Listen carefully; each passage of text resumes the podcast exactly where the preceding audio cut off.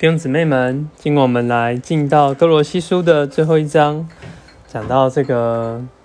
结语，还有前面的一部分呢。首先，我们接续着一节，主人要公公平平的对待奴仆，知道我们有一位主在天上，就是继续讲这个基督在人伦中的彰显。那二到六节呢，开始说，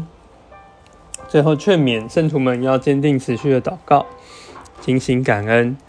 在圣经里面呢，这个其实提到坚定持续，几乎都跟祷告是有关联的，表示我们很容易祷告都会中断。那再来呢，也要求神给我们开这个传道的门，能够讲说基督的奥秘。我们对于外人要凭智慧行事，赎回光阴，言语要带着恩典，用言调和，知道我们该怎样回答个人，我们的说话。都要能够有智慧，能够来供应人正确的传福音，将基督的奥秘成明出来。那最后的结语，虽然哥罗西书是这样一卷很高的书，但这个结语呢，我们却看到保罗用一个很大的篇幅与这个众圣徒有交通。就像罗马书最后一章，保罗跟很多的弟兄姊妹问安。那在这里呢，使徒他也不只是。一个教会的一个使徒而已，他是顾到众教会的弟兄姊妹。那在这里，我们看见前面一切所讲的东西，在这里有些实际的实行，实际的显出。讲的时候，这样一个甜美的教会生活光景向我们成明出来。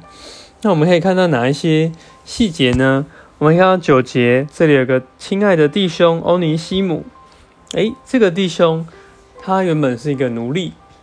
那就是在这个腓利门书里面提到的一个奴隶，所以我们在这里可以看见保罗真的像保罗所说，不拘是犹太人、希利尼人、为奴的、自主的，诶，在基督里都没有这样的分别了。就算是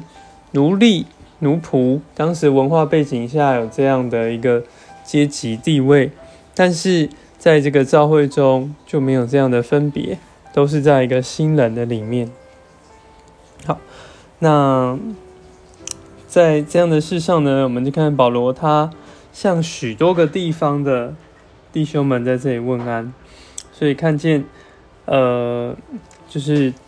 虽然保罗他在这个离就是罗马离这个哥罗西是非常的遥远的，诶，但是他并没有受限，好像这个距离。那今天我们